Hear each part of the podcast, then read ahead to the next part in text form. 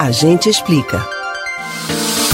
O destino do dinheiro que pagamos na forma de impostos e de outras receitas do país é assunto de interesse de todos os cidadãos.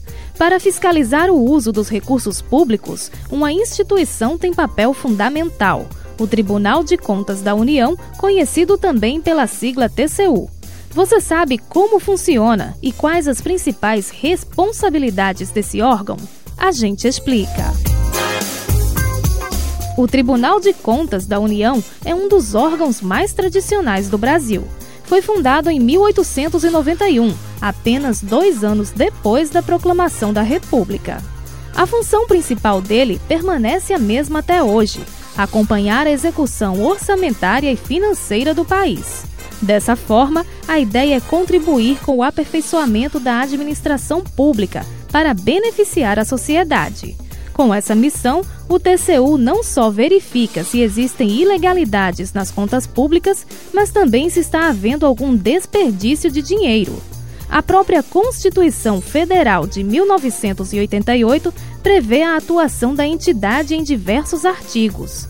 Além disso, a Lei de Responsabilidade Fiscal, a Lei de Licitações e Contratos e a Lei de Diretrizes Orçamentárias trazem atribuições para o órgão. Apesar de ser um tribunal, ele não faz parte do Poder Judiciário. O TCU é o órgão autônomo de controle externo do governo federal, estando mais ligado, embora não subordinado, ao Poder Legislativo, já que auxilia o Congresso Nacional no acompanhamento das contas do governo. Assim, todos os gestores e os responsáveis por verba, bens e valores públicos da administração direta e indireta estão sob a jurisdição do tribunal. Isso inclui ministérios, sociedades de economia mista, autarquias e fundações, entre outros.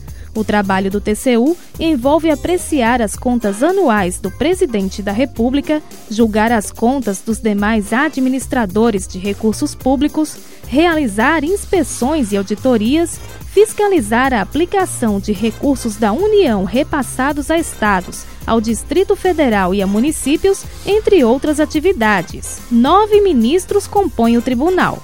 Seis deles são escolhidos pelo Congresso Nacional. Os outros três são apontados pelo presidente da República, mas apenas uma dessas vagas é de indicação livre. As duas restantes são reservadas para auditores do tribunal e procuradores do Ministério Público de Contas. Uma vez escolhidos e empossados, os ministros têm mandato vitalício, com aposentadoria compulsória aos 75 anos de idade. Você pode ouvir novamente o conteúdo desse ou outros A Gente Explica no site da Rádio Jornal ou nos principais aplicativos de podcast: Spotify, Deezer, Google e Apple Podcasts.